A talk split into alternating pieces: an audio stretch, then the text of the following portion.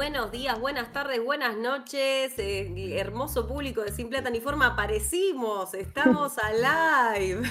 Así que vamos a, empezar a charlar un poquito sobre The Last of Us, que qué semana, qué episodio. Le voy a dar la bienvenida a mis compañeras. Hola, Bir, Cata de Series. Hola, Julita, ¿cómo estás? Sobreviviendo, ¿vos? en la misma. Eh, la verdad que sí, un gran, gran episodio con muchas ganas de comentarlo con ustedes y ojalá que con el resto del público que nos escriba. Exacto, sí, sí, porque acá hay de todo. E, este es uno de los episodios en los que más notas tomé. Y no sé cómo le fue a Rochi. Soy la Rochi, bienvenida. Hola, ¿qué tal? I'm back. You're back. Todo bien. Todo bien, todo bien. Me gustó mucho el episodio. La verdad que mm, los dos están buenos. Hice un review del, del anterior también. Ah, bien, excelente. Llegaste cero kilómetros. Sí, sí, sí, es como una película si los ven así uno al lado del otro. Está buenísimo. Sí, y también este episodio, hay una teoría de Vandelay, o sea, una, una de, Lucía que no, no está acá en estos podcasts, pero que estuvimos hablando del episodio, que me parece que sí, es cierta, que es como que todas estas personas que van apareciendo son como niveles. Es como, como si con cada vínculo que establecen Billy Frank, Sammy Henry y demás, es como si estuvieran haciendo pases de nivel, ¿no? Incluso, incluso con Tess. Eh, yo creo que lo había comentado, pero no sé si había quedado tan clara como, la, como, la, como lo presentó Lucía. Pero esta idea, sí, como cada, cada persona es como un nivel que como que te acompaña durante un nivel, atravesar un nivel, ¿no? Eh, a su vez sin sentir que estás jugando, pero eh, eso me gusta mucho. Eh, apoyo la, hipótesis esa. Sí, va. Bueno, estamos hablando del episodio 5, Endar and Survive. O resistir y sobrevivir, que es lo que estamos básicamente haciendo en el marco de este ola de calor este. acá en el cono sur. Sí, sí, sí, sí. Eh, creo que nos, es una representación interesante de nuestros días con esta ola de calor, ¿no? Este título. Y un eh. poco te sentías así, viste, en plena pandemia, cuando salías, ayer yo salí a hacer una compra nada más, que fue a la vuelta de mi casa y fue como querer morir arrastrando los pies y en un momento decía, esto se debe haber sentido, esto se debe haber sentido la pandemia de, de Cordyceps. En cualquier momento vamos a explotar todos, a fermentar por la humedad. No es joda, o sea, tanto que hablamos de los hongos, decime si con este calor no pueden prosperar en nuestro organismo. Y además se habla de las temperaturas altas, ¿no? Claro, tal cual. Eso te mata. Totalmente. un poquito más de miedo. Y en la calle no había nadie, ¿viste? claro, por eso, toda la sensación de, soy leyenda, ¿viste? Como arrastrándose para ir a buscar algo. Pero. Bueno, vamos. Este, este episodio toma. Diría a que estuvo bueno y, eh, o sea, aguantar un poco menos después del cliffhanger del otro día. Que este episodio lo adelantaron, lo pusieron el viernes. Porque había quedado como recontra eh, arriba ese final.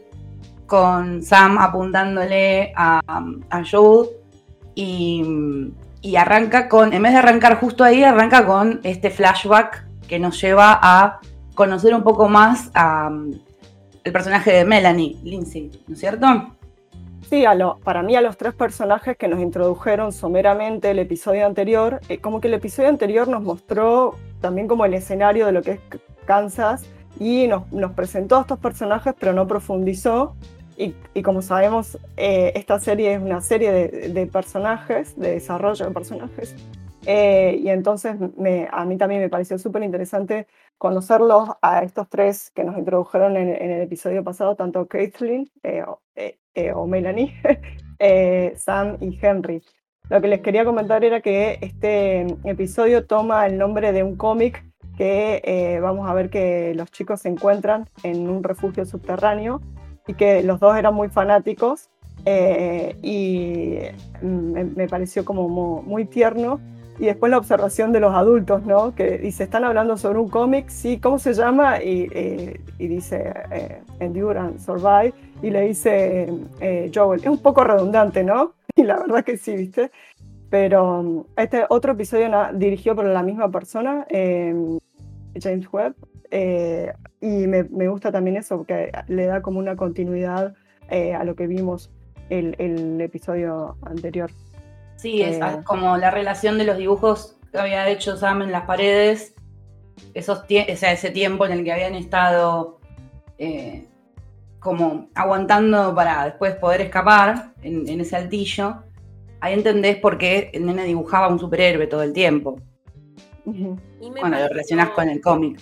Sí, a mí me pareció tremendo el momento en que le pinta el antifaz, eh, en el que Harry le pinta el antifaz a Sam, porque me, agarró como, it's la vida es bella all over y fue como, nunca voy a poder salir de ese trauma, me voy a morir en ese loop. Esta cosa del adulto tratando de, ayudar a que el nene procese y digiera una situación que es completamente violenta y en la que están en peligro eh, constantemente. A mí me llamó mucho la atención, debo decirles, que el levantamiento en Kansas fuera de 10 días. Yo, por alguna razón, cuando vi el capítulo anterior, pensé que estaban hace rato viviendo bajo ese régimen y que hace rato Henry estaba prófugo y demás. Nunca me imaginé que era tan lo corto que fue, porque ahora, sabiendo esa data, decís, duró 10 días ese levantamiento en Kansas City y se lo llevó puesto en una horda de infectados, o sea, nada el, cambio radical de situación en, muy poco tiempo. Y además que andás a ver qué pasa con esa zona ahora, porque listo, ya está, queda así. Una zona eh, gobernada por los infectados, digamos. Claro, sí, porque son tres, las tres francos. O sea, tenés el primero, bueno, pero Fedra había estado 20 años y, mm. y después ellos eh, no dudan en hacer las mismas atrocidades que les hicieron a ellos. O sea, se habla de eso en la serie tortura, violación, eh, el tipo de muertes, ¿no? La gente colgada, eh, totalmente impíos, o sea, es re fuerte. si bien es un momento eh, inicial y breve de la serie, en este, en este capítulo, la toma, pero es recontra sangriento, es como, uh, es un montón. Sí, es, es, como una especie de justicia popular o justicia por, por mano propia, que lo, es interesante porque en, digamos, en teoría política hay algunas hipótesis sobre que cuanto más eh, autoritario y brutal es un régimen, es como que la respuesta popular, el levantamiento popular es más eh, violento. Está eh, hablado sobre la dictadura de Nicaragua, de República Dominicana, o sea, que los, levantamientos tuvieron que ser eh, súper fuertes como para, enfrentar o provocaron, digamos, ese tipo de reacción. Además, estos es algo, son procesos que, se cocinan en la gente durante años y entonces como que ah, cuando, cuando podés, cuando se da vuelta la tortilla, digamos, eh, se, sí se pone, digamos, áspero. No al nivel de la serie, pero digamos, sí, que, son eh, eh, procesos que, digo, no puedes hacer tipo un referéndum popular y juntamos firmas y damos vuelta al régimen autoritario tirano, ¿no? Em, entonces, sí, sí, sí, eh, suele, ser así. Aparte de ellos se llaman la gente, o sea, son the people, ¿no? Esta cosa de cuando Eli pregunta, pero si no son de Fedra, no son las luciérnagas, no son infectados, ¿quiénes son? Joel dice, gente. O sea, la gente. Me parece que hay como una alusión a lo popular, ¿no? Como el pueblo, falta que dijeran, ¿no? esta cosa.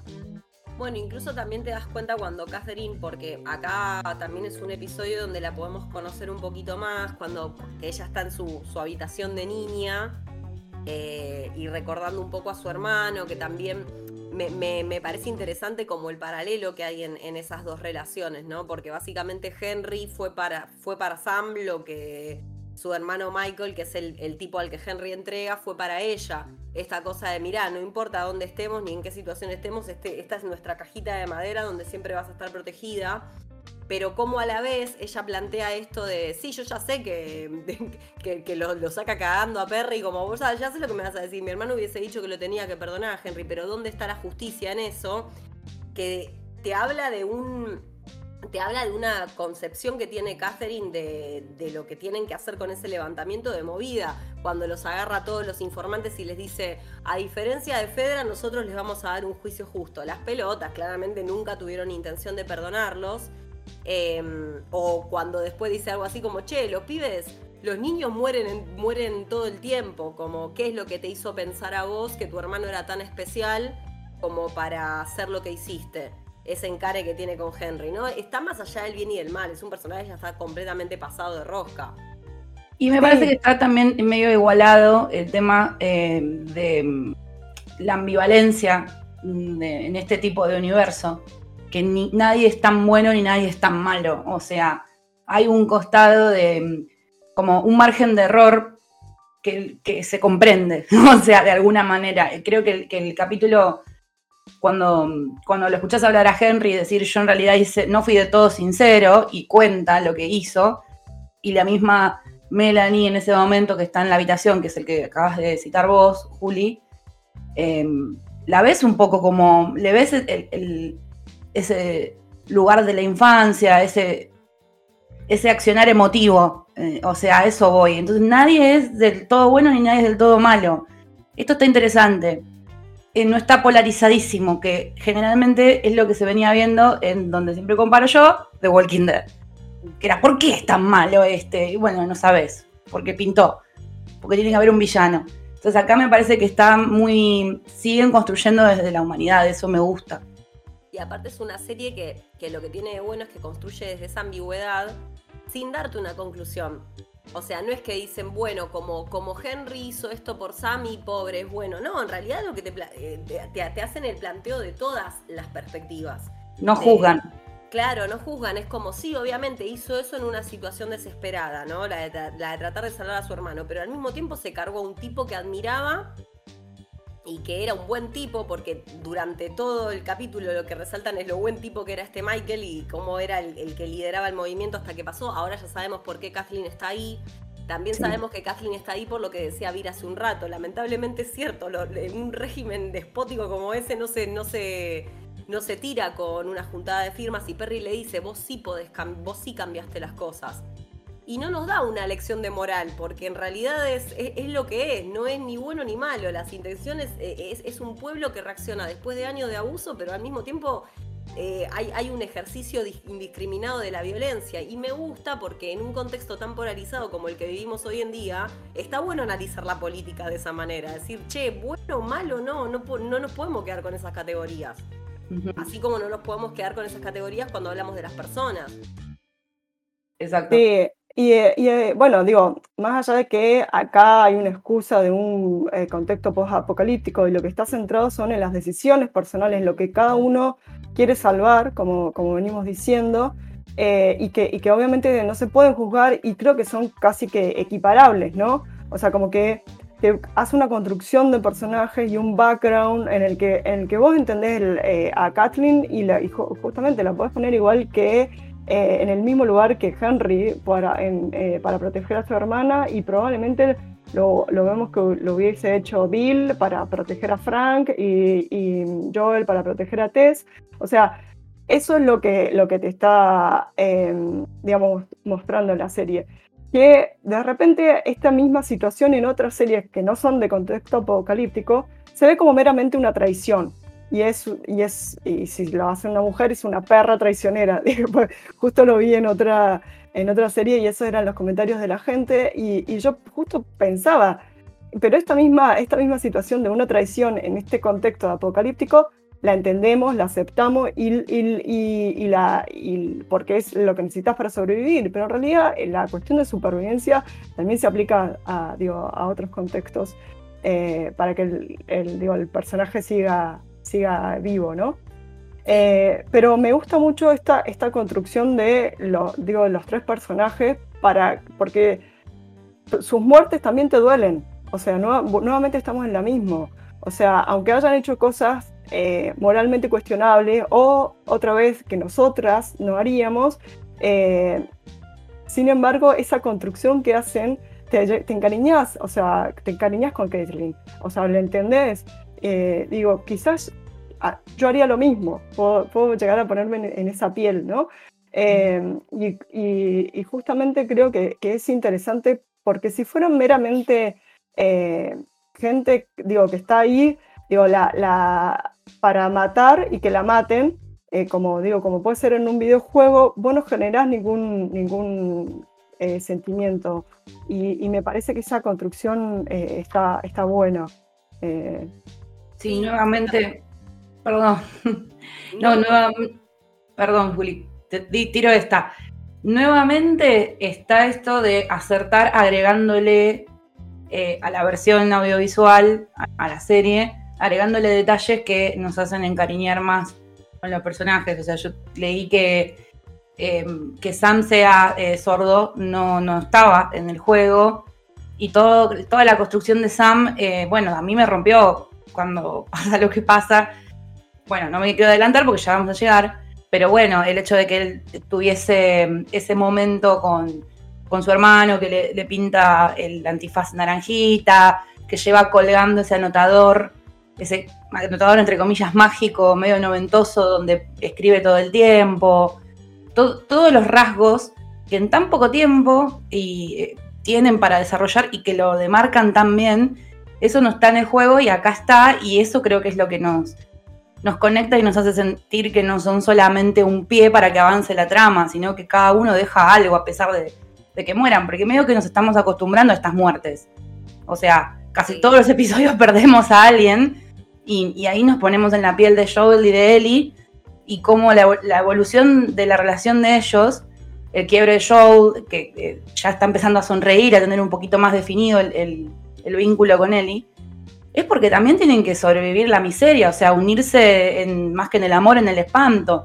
Entonces creo que esto todo construye, todo ayuda a construir eh, cómo nos conectamos y cómo sentimos que no es una, una cosa más del montón de, del universo zombie. Sí, absolutamente. Y también tiene mucho de. Creo que, este es un capítulo que está muy marcado por dos ejes, eh, más allá de lo de la ambigüedad, que para mí es, por un lado, lo que es la confianza y por otro lado, lo que es la inocencia y el final de esa inocencia. Porque nosotros en ese capítulo, los chicos, Sam y Ellie, son niños la mayor parte del episodio que ese momento que están, no sé, mirando la historieta o, cuando, o cuando se ríen. Como que Henry le dice a, a Joel, tipo, hace un montón que no escucho, que no escucho eso, que no escucha la risa del pibe, esta cosa de. Incluso todo, todos los ambientes que vamos viendo a lo largo del episodio tienen que ver con eso, porque fíjense que ellos llegan a esta especie de jardín de infantes de la gente que intentó escapar a la pandemia viviendo de forma subterránea hasta que, bueno, evidentemente alguno o no rompió las reglas o, rompió las reglas o no se sabe qué pasó, pero evidentemente son los que después se infectaron y son los que terminan saliendo en esa gran, gran escena de acción del final. Eh, que es una locura como está hecha, es impresionante. Eh, pero como que eh, todo tiene mucho que ver con el fin de la inocencia. Primero porque es eso, los pibes están jugando hasta que de repente no están jugando más y la tenés a Eli tirando tiros con lo haciendo nada, porque es una criatura con un arma, entonces se da vuelta y dispara, no tiene idea, está tratando de ver cómo sale de ahí, hasta la resolución del final, que es, em, por eso digo esto del fin de la inocencia, Ellie está convencida cuando le pone la sangre en, la, mordida. En la, mordida a, Sam, ella, ella sabe que su sangre tiene algo especial, lo que no sabe es no, comprende que tiene que ir a un laboratorio, que tiene que pasar por testeos, que no se sabe exactamente. Y ella, con toda la fe del mundo, le pasa la sangre y le promete quedarse despierta para que después finalmente pase lo que pasa, que uno se pone por ahí en la psiquis de cualquier persona, ¿no? Pero una persona de 14 años y ver todo eso que pasa en cuestión de. Es menos de un minuto entre que entran corriendo al, a donde están Joel y, Henry y, se termina de resolver. Y cuando ella termina tipo de, enterrarlos y le dice a Joel vamos, eso para mí es como el quiebre de Ellie, porque ya está. O sea, ya vio, vio no, no, no sé cuánto queda de niña, creo que lo que queda de niña se va a reducir al libro de chistes y alguna que otra pregunta sobre el mundo que nunca vio. Claro. Que insisto, ah, es, un, eh, para mí, eh, y en estos episodios se ve más claramente que logran un, balance súper bueno entre el drama, como vos, y, planteo de, distintos temas, desde lo de la moral, desde las reacciones humanas, la pérdida de inocencia, hasta cuestiones, las escenas de acción que está increíble, porque además digo, es un caos, pero vos identificás, ves siempre claramente dónde está Ellie, cómo Joel la sigue, cómo le ayuda desde arriba y, ella cómo, Eh, entonces, me parece que eh, acá, las, como decía Rochi, las decisiones de, lo audiovisual están súper bien tomadas. muy, muy, muy admirable.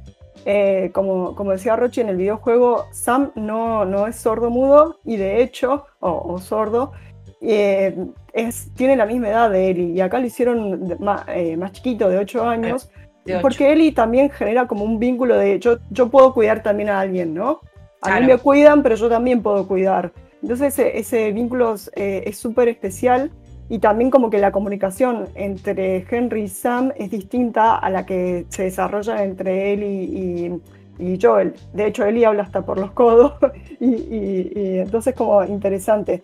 Cuentan también en, el podcast cómo, cómo fue la, audición y la idea que se le ocurrió a Craig Massin y que se, cuando se la cuenta a, a Nick Druckmann, dice, ay, la puta madre, ojalá se me hubiese ocurrido a mí, porque es, es muy buena, eh, muy bueno lo que, lo que aporta.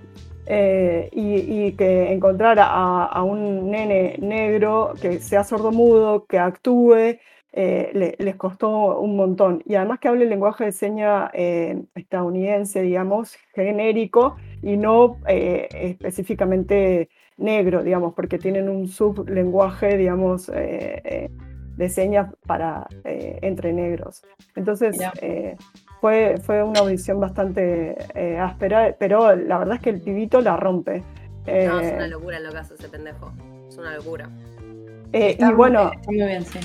Y Henry, que, que, es un actor canadiense, también súper cra para, para aprender el lenguaje de señas. No sé si lo aprendió en el lenguaje entero, pero por lo menos aprender a actuar las escenas donde él tiene que comunicarse con una persona sordomuda también se ha zarpado. Eh, sí, es mucho laburo. E incluso también esto que decíamos hace un rato de, la construcción de la confianza y de por, por, qué creo que tiene mucho que ver con el capítulo. Eh, al principio, cuando están encañonados Joel y Ellie, vieron que es, una es larguísima la negociación hasta que finalmente dice Henry, voy a confiar en vos. Eh, y cuando yo veía esa parte dije, todos en la vida, o sea, en nuestra vida cotidiana, estás haciendo permanentemente el cálculo de si confías en la gente o no. Lo que hace esta escena es, eh, extrapolarlo a un contexto en el que puede ser la diferencia entre la vida y la muerte, porque en otros casos puede ser simplemente te van a romper el corazón, no te lo van a romper, o, lo que sea, pero acá es como, che, mirá que si confío en este tipo y me equivoco puedo terminar muerto, y esa negociación explícita que, que demora tanto tiempo, ahí me pareció como que el capítulo ya tentaba las bases de, che, vamos a hablar de esto. Y después lo vas viendo, toda la confianza que tiene Sam en Henry, toda la confianza que Ellie tiene en Joel, cómo él le pregunta, che, ¿confías en mí? Y después es él el, que le está mm, matando a los bichos desde arriba, a los, bichos, pero está matando a los infectados desde arriba y ella lo sabe. Y ahí también tiene que confiar. Y, y, toda la movida que hace para intentar encontrarse con Sam y con Henry cuando los están agarrando abajo del auto y todo lo demás, ella sabe que lo tiene a Joel atrás disparando. Em, entonces me, parece que está muy bueno cómo, cómo, es el tema que corre durante toda la trama y que también del, capítulo y también que ayuda a, esta, a este cambio en Joel. Porque la cara de DC, hay dos cosas que te, indican de que Joel ya no está pensando en Ellie como una carga y que ya se hizo ese desarrollo. Tres, diría en realidad. La primera, la cara que. La, desesperación de él cuando está disparando desde la ventana y, no sabe y no puede, no le llega a pegar a la nenita, porque vieron que también hay otro niño infectado en este episodio que es la que se mete en el auto. Sí, sí. tremenda. Sí, tiene un manejo de su físico espectacular esa actriz. No, no, una locura cómo se va deslizando y él no le puede pegar. Seguro. Parece un video de CIA. Sí, bailando Chandelier. No, el, después cuando, cuando entras eh, Eli con Sam atacándola, que él está encañonado y que no, como que no puede hacer nada, la cara de desesperación de Joel y, y, cómo después le pregunta tipo, Eli, ¿estás bien? Eso ya hay un cambio que es mérito de Pedro, porque es un personaje que es prácticamente, es border autista Joel por momento, porque vos decís, no reacciona ante nada, y hay un cambio en el tono de voz, eh, se nota como que se le cortó el aliento, como que recién ahí vuelve a respirar, Y el último, que es el que me pareció más fantástico, que es cuando está él, cuando ella le dice, bueno, dale, vamos, y él mira la pizarra que dice I'm sorry, y se carga las cosas y se da vuelta y vos ves que hace esto.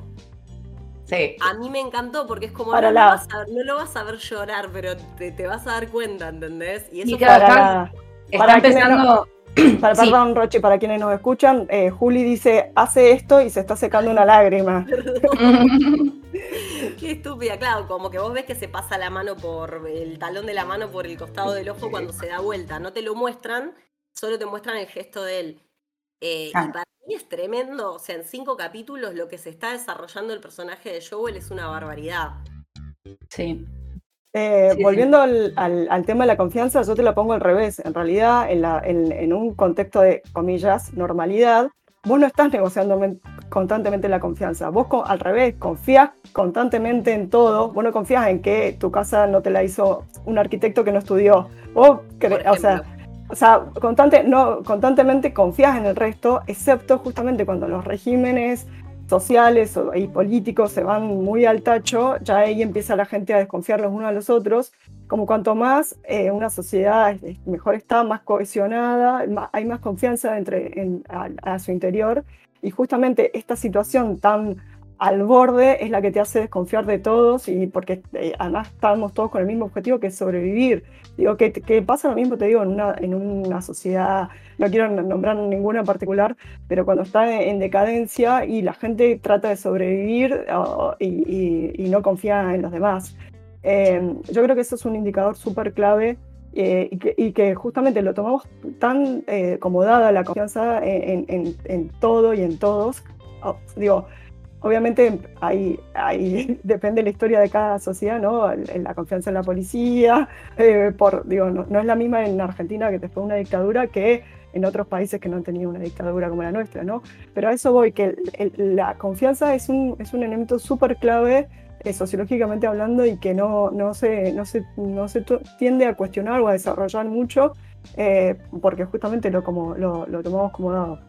Perdón la digresión sociológica. No, igual, sí- igual sí. Ni nada sociológico es una digresión en este podcast, porque si no, eh, me parece que le aporta porque realmente tiene que ver con eso, con, con que están totalmente derruidas las bases de cualquier tipo de contrato en, en este universo. Es lo que vos decís, o sea, no hay confianza en nada. Y también eso es otra cosa que, que crece, que crece en el personaje de Joel. Porque también les dice, tipo, che, mañana nos vamos a ir a Wyoming a pata. Y los está invitando a venir. Que para un personaje que hace tres episodios atrás era impensado, que ni siquiera quería hacer esta movida de llevarse a él y de repente decirle a otros dos, che, vamos juntos, eh, es un montón para que termine como termina. O sea, te rompe el corazón por todo eso. Igual, no sé ustedes, pero una vez que sobrevivieron los cuatro, yo ya me imaginé que esto. Y sí, porque tan fácil habían atravesado los túneles que yo pensé que se iban a encontrar los infectados ahí abajo. Eh, por suerte no fue al aire libre el asunto. Eh, pero eh, sí, decís, bueno, acá al programa, al episodio le faltan, no sé, eh, 40 Sí, en torno- minutos. al tema de la confianza y también el tema de eh, que es siempre donde me enfoco es hacer el paralelismo entre personajes, que es mi diversión. Este, creo que un poco Ellie se vuelve Joel y Joel se vuelve un poco Ellie. O sea, Joel empieza a aflojar, hay varios indicios de afloje. Vamos al momento en el que eh, había terminado el episodio anterior, están ahí siendo apuntados y hay un par de preguntas que se hacen rápido, así como un chit chat donde Henry le tira todo el currículum de los dos como para que automáticamente empiecen a confiar y bajen, bajen la guardia, ¿no? Entonces está esto de ya, ¿qué tan rápido pueden ahora convencerlo a Joel? Eh, esto cambia. Después, una vez que empiezan a hablar del plan, que empiezan a hablar del tema de las tuberías, de ir por abajo, eh, los túneles, perdón, eh, Joel confía. O sea, toma la decisión de seguirlo. O sea, esto es. Y Henry habla un montón, se dieron cuenta que habla un montón y habla rápido. Como una persona que está nerviosa queriendo convencer a otra. Y después, cuando se meten efectivamente en los túneles y eh, los chicos se encuentran con eh, el pasado de la gente que había estado viviendo en túneles y encuentran como una especie de playroom donde hay juguetes, se encuentran la historieta, que es la que le da el nombre al episodio, y hay paredes pintadas. Venimos de las paredes pintadas también en el otro capítulo, y acá es como una versión más macro de eso, de eso mismo. Em, ellos se relajan, se dice esa palabra, como bueno, chill, como bajemos un poco, dejémoslo ser niños un poco. Y ellos dos se ponen ahí. Esa, sentí que era como em, esa cosa de, los padres y las madres en el parque eh, charlando y dejando sus hijos. Eh, de hecho, creo que hay un momento que él dice, no, pero él no es mi papá. Es como una cosa como así, como que lo rescata. Em, me parece que ahí estamos viendo a, a Joel aflojar un montón abrirse un poco más, hablar un poco más, ya empezó a reír desde el capítulo anterior. Y, él, sin darse cuenta, se está preparando para endurecerse a los Joel. Por eso digo que hay como una. Em, eh, en paralelo, como una cuestión eh, antonímica acá de, roles. O sea, ella va a salir más dura y él va a salir más flojo. A él lo vimos reír y yo lo vimos llorar. Que parecía que no, porque vos, como dijiste, parecía que estaba como en un espectro del mal, del terror, de, del trauma y está aflojando. Y bueno, esto está interesante también. Después que ellos están en, las, em, en el túnel, ¿sí? Em, parece que las cosas van bastante bien, porque en el túnel no les pasa nada. ¿Vieron eso? Sí. Yo pensé que algo. Sí, pensé que algo iba a pasar y no. Em, para colmo, este, toda la, la, situación final con el francotirador, eso sí está calcado del juego por lo que vi. Y se nota, porque después cuando yo eh, lo baja al viejo que estaba ahí, que tenía mala puntería, y él se queda ahí arriba, eh, cubriendo la, a, a Eli, se nota mucho el dinamismo del juego. Sí. O después cuando, cuando en esa pausa que vieron que cuando Kathleen está por, por, por, dispararle a Henry, que es cuando aparecen los infectados, nota mental, decisión de ella porque ahí también te das cuenta la, la, mala decisión que toma ella cuando dice, che, esto no, no, le voy a dar pelota ahora porque está tan obsesionada con su venganza personal que no se da cuenta que era algo para atacar en el momento. Bueno, eso viene por ella. Y vieron que cuando sale el bloater, que es esta nueva... En este capítulo vimos una nueva versión del infectado, que es, bueno, un infectado monstruoso, em, con mucha fuerza y, y pesado vieron que cuando sales como pareciera, no está en cámara lenta, pero pareciera en cámara lenta, como que se hace un, como un silencio, la música cambia y empieza a salir y me hizo acordar a cuando aparecen los, los jefes finales en los videojuegos. Eso también me, llamó mucho la atención.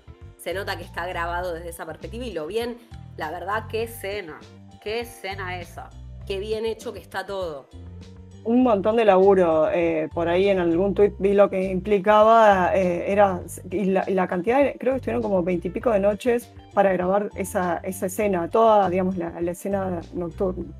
Eh, es, es, está, siempre, ¿no? O sea, es, este producto la verdad es que es excelente de, por donde lo mires. Desde lo que te ofrece como drama, como guion, la acción, pero también yo me quedé la otra vez pensando el tema de las luces, por ejemplo, cuando Kathleen está en su casa niña y cómo le da las luces.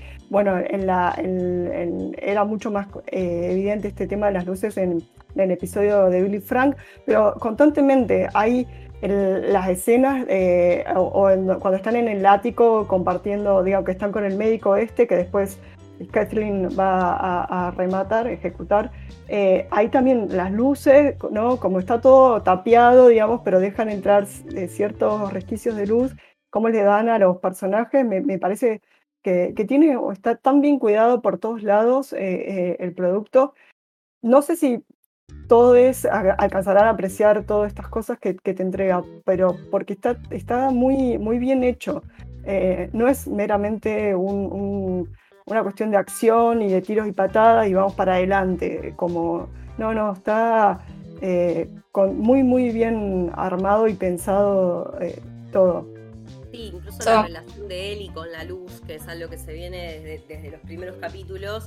Fíjate que cuando ella amanece al otro día, todo el sol está sobre ella cuando se despierta. que es la... Como que Sam está ahí, pero, pero que no se le llega a ver la cara, como que ya está medio tapado y después ya directamente toda oscuridad. Tal cual. Y, él, y es lo mismo cuando Ellie se despierta en el segundo episodio y eh, Tess y Joel la están mirando como a ver si se convierte o no. Eh, en un claro. claro, y está exactamente en un claro. Sí, la, la luz marca un montón en esta serie. Por eh, eso lo que quería decir para los que nos están escuchando es que recomiendan este podcast porque les damos un poco más de apertura, de visión, de, lugares por donde entrar. Em, me parece que a veces uno se centra, como pasó también tantas veces con propuestas de HBO semanales, que uno se centra en saber qué va a pasar, qué va a pasar. Y esta serie te, baja bastante. Creo que de hecho el, puente entre estos dos episodios es en donde más se está notando que em, te tenés que calmar. O sea, no, no, no, no todo está en la tensión, episodio tras otro, de vuelta muy Walking Dead. Esto no está acá. A ver, yo creo que em, en la que terminó con eh, Sam y Henry apuntando, y venían ellos dos de reírse de un chiste del librito de Livingston, em, sabíamos de alguna manera que ellos no podían hacerles nada porque eran los que estaban siendo buscados. Entonces era como, bueno, van a tener que unirse de alguna forma.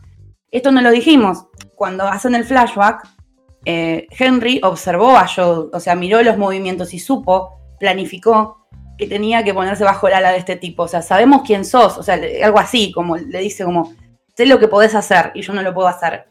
Entonces... Aparte que le dice, yo soy el hombre más buscado de Kansas y estoy seguro que vos estás segundo, o sea... Claro, exactamente. ese tiroteo y se, se imagina que de hecho también lo reconsideran, porque fíjate que Kathleen también le dice, la nena estaba con el que mató a Brian, o sea, como, que, como que ellos son las dos personas más buscadas de esa ciudad en ese momento y la alianza se forja a partir de ahí. Exacto, entonces creo que es importante también que sepan, si nos están prestando atención a este punto del episodio, que no todo en esta serie pasa por la acción, sino que hay un arco dramático, simbólico, recontra importante que lo tienen que valorar, lo tienen que observar. Que es algo a lo que yo me resistía porque yo creí que al principio no iba a ser así y fui medio como con expectativas bajas al respecto y a medida que va pasando cada capítulo me agrada más. Entonces, em, abran un poco la, cuestión analítica porque da, da para analizar. Totalmente. Y también fíjate que está todo tan bien hecho, tan de no dar puntadas sin hilo, que yo pensaba, por ejemplo, esta conversación que tienen los, los nenes en, la habitación cuando se van pasando la pizarra, que, eh, que Sam como que le pregunta a Ellie si ella tiene miedo, y ella dice que, lo que de lo que tiene miedo es de quedarse sola. Sí.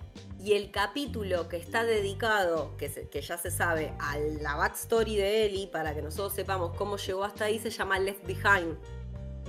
Claro. O sea, eh, o sea, que la dejaron atrás, alguien que lo dejaron atrás, que se quedó atrás del grupo donde estaba. Entonces me parece que por eso la serie tiene esas delicadezas. Y lo que plantea Eli es, es, es interesante porque ¿a quién le tendrías más miedo en ese contexto?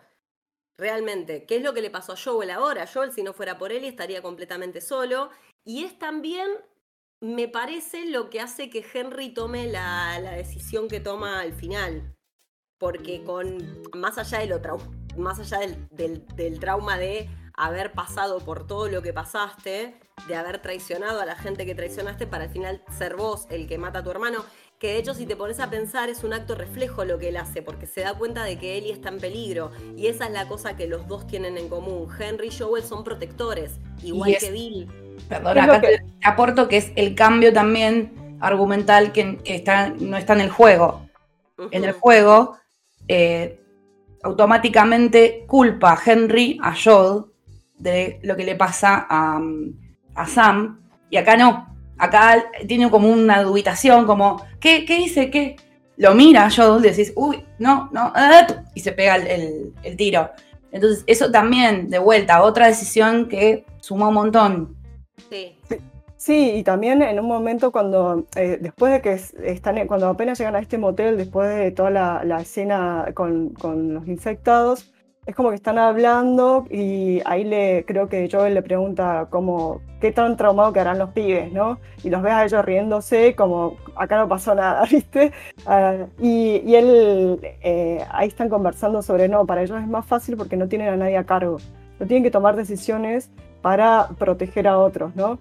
Y aunque eh, Henry sabe que ellos no son padre e hija, él le dice, vos alguna vez fuiste padre, porque como reconoce ese mismo instinto de protección, de ponerte adelante vos eh, y, cuidar a, la, cría.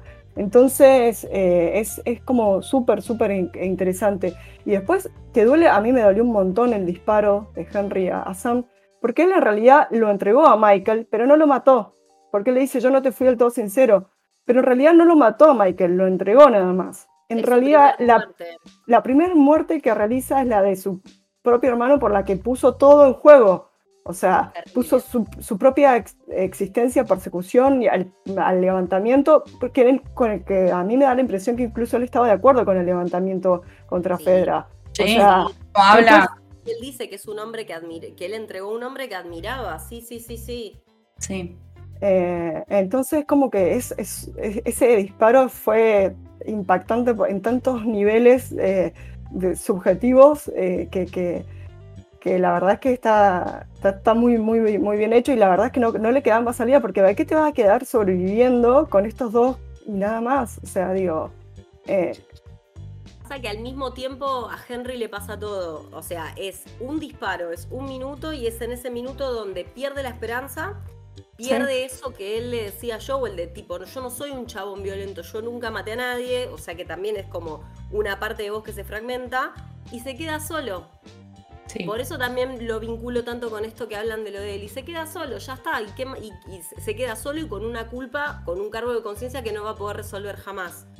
Em, es muy rápido todo lo que pasa y te deja destruido. Pero también tiene sentido, porque lo que vos decís, que mierda se va a quedar? En, un segundo, en el segundo del disparo, se caen estas tres estructuras para Henry. Ya está, no hay más que hacer. y además la razón para sobrevivir de esta gente. La premisa del episodio también, Juli. Endure and survive es como, bueno, ¿resistir a qué? Si ya no tengo con qué. O sea, si ya no, no ¿para qué voy a sobrevivir solamente? No tengo motivo. Yo les voy a confesar una inocentada. Yo pensé que, la sangre de Eli sobre la herida iba a funcionar y cuando se despierta el otro día, está viva, el nene está sobre la cama, da vuelta, yo dije, ay, está bien, funcionó. Porque yo re quería que siguieran los cuatro juntos, o sea, re, re, re inocente palomita, pero bueno. Es que es lo mismo que eh, pasa con Bill y. Ay, me olvidé el nombre del otro chico. Con Bill y Frank, yo como una tarada diciendo voy a sufrir por ellos todos los Claro, o sea, si querés que estén juntos, querés que interactúen, querés que estén en este universo creado juntos, pero no. ¿Entendés? Te, te quedás con lo que hubiera sido en tu mente. Eso también está re bueno. Porque ese es el episodio que ve cada uno de vuelta. No solamente lo que nos quisieron decir, sino lo que nos queda a nosotros. Eh, me parece que está buenísimo, me parece que está buenísimo y que se, refugian mucho en, ¿cómo se dice? En, lo que hubiera sido, en que puede ser, hasta el último segundo no sabes que lo que vos decías puede ser o no, que es como, siempre digo, que vas a volver a ver Titanic y siempre vas a pensar que en algún momento quizás no se hunde el barco o que sobrevive Jack. Porque, los dos se suben a la. que entran. Ah. Claro, exacto. pero mirá lo que es la obsesión social que hay al respecto eh, con, el tema de las proporciones de la madera. Porque, justamente porque hay como un. Esto tiene un nombre, esto tiene un recurso que se usa en el audiovisual, ahora me olvidé. Pero acá esta, esta serie se reaferra a eso. Porque de vuelta, no descuida lo humano. Y es muy humano creer en la bueno, el psicólogo eh, este, Víctor Frankl diría la ilusión de indulto, ¿no? Que algo te va a salvar, ¿no? Entonces, creo como que en el fondo va por ese lado esta serie, va por el lado de conectate desde tu humanidad, olvídate de que es un juego, ¿entendés? O que fue en algún momento un juego esto. Está bueno. Con tu humanidad y con también esto, lo que decimos siempre, la pervivencia de los vínculos más allá del contexto, porque obviamente es un contexto donde no te puedes encariñar con nadie, y sin embargo pasa. Cuando ellos le preguntan, che, ¿de dónde consiguieron toda esta comida? Y que Eli como que quiere empezar a explicar quién era y Joel la mira y dice, está muerto, ya está.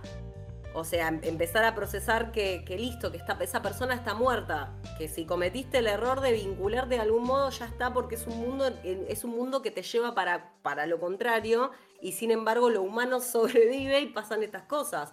Ellos que en ese, en ese poco rato deciden seguir viaje juntos y después ya no puede ser. Sí. igual como una otra cuestión humana, la esperanza, ¿no? Digo, la, la, ella y el, eh, como así, como casi un acto de fe, le pasa la sangre sobre la, la herida. Y, y, yo también, mi, mi, esperanza de que haya funcionado, o sea, eh, o sea, y qué sé yo, es, es hermoso. es injusto, es injusto, es triste, pero, pero bueno, como que así es ese mundo, ¿no? O sea, eh, es un mundo triste el que les tocó. Es, es nuestro también, pero bueno, vamos a fingir demencia mientras que estamos en este otro mundo que, que es un poquito peor que el nuestro. Sí, totalmente, totalmente. Mundo cruel y la esperanza que siempre está Eli. Siempre de ese lado está Eli, incluso en ese acto de la sangre. Es como que lo que ella representa lo lleva en todo momento. Esta cosa de no rendirse, porque la verdad, en medio de todos los infectados y toda la bola, que ella está tipo escondiéndose y yendo por abajo, esquivando los tiros y toda la bola, Eli siempre es la esperanza.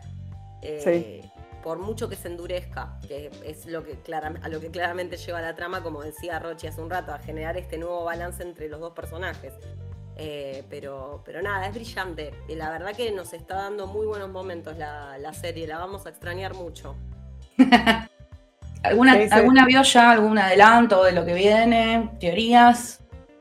Eh... decidí no, no ver el trailer tampoco, decidí entrar un poquito Así a es. la buena. Sí, sí, más que nada porque ahora se complica, no tienen ni vehículo esta gente. Tiene que ir a pata. Yo pensé lo, lo, mismo. Sí es que aparece Tommy en el próximo. Eso, ay, bueno, eso te iba a decir. Estaba pensando, yo, yo me comí un spoiler. ¿Cuál era? ¿Cuál era? ¿Cuál era? Y ahora que dijiste, sé que en el próximo episodio va a estar Tommy. Eso fue lo que leí, pero que, o sea, que no vi el trailer ni nada, sino que estaba leyendo otra cosa y dicen, y en el próximo episodio se encuentran con Tommy. Y dije, ay, la puta madre. Porque ni eso quería saber. Yo quiero, yo quiero toda la sorpresa. O sea, eh, Sí. Yo voy a, a ver qué me dan. Mm, Bueno, ahora sabemos que va a venir Tommy, pero bueno, lo vienen anunciando tanto que en algún momento. Sí, vamos a ver qué pasa con Tommy. Porque ya, ya a esta altura, cuando me presentan un personaje nuevo, digo, bueno, nada. Lo que sí no quiero saber quién es el actor, no digan, chicas, quién es el actor hoy. Así me, me sorprendo. El Ah, actor, no, no. No lo digan, no Tommy. Tommy. Sí. No digan, no digan. Después, después lo la semana que viene la seguimos y hablamos del chabón y todo. Te voy a- ya, pero. Claro, te voy, a, te voy a tirar una pista. No es hermano de otro actor conocido que tiene el mismo apellido. Yo, me fui a buscar si eran hermanos, porque tienen el mismo apellido, pero no, son hermanos. Buenísimo. Bueno, Bueno, muy bien, chicas. Lindo, lindo repasito. Desde ya, bueno, disculpen público que no- ta- sabemos que el episodio salió el viernes, pero hubo eventos, pasaron cosas, entre ellas festejos de cumpleañitos y cortes de luz, pero acá estamos trayéndoles como siempre un, un episodio para charlar todos juntos. Como siempre, déjennos comentarios, que a nosotras nos encanta. Nos encanta saber cómo perciben esto, que es un poco lo que decía Roche hace un rato, porque todos podemos ver el capítulo y todos vamos a ver cosas distintas, y eso es lo, lo- lo- lo interesante, porque hay incluso gente que se quejó de este capítulo. Entonces, eh, nada, si les convenció, si no les convenció, da lo mismo, lo importante es que lo cuenten. Y, bueno, y no- ya nos estaremos viendo el próximo lunes. Eh, recuerden que esta vez volvemos al horario normal, domingos a las 11, que lo del viernes fue una excepción. Así que nosotras somos Sin Plata ni Forma, acá conmigo Vir, Cata de Series, Rochi, soy la Rochi y Lu Andelay Series, a la que le mandamos un besito. Y nos vemos la próxima. hasta la próxima, nos solemos. Ciao. Ciao ciao. ciao.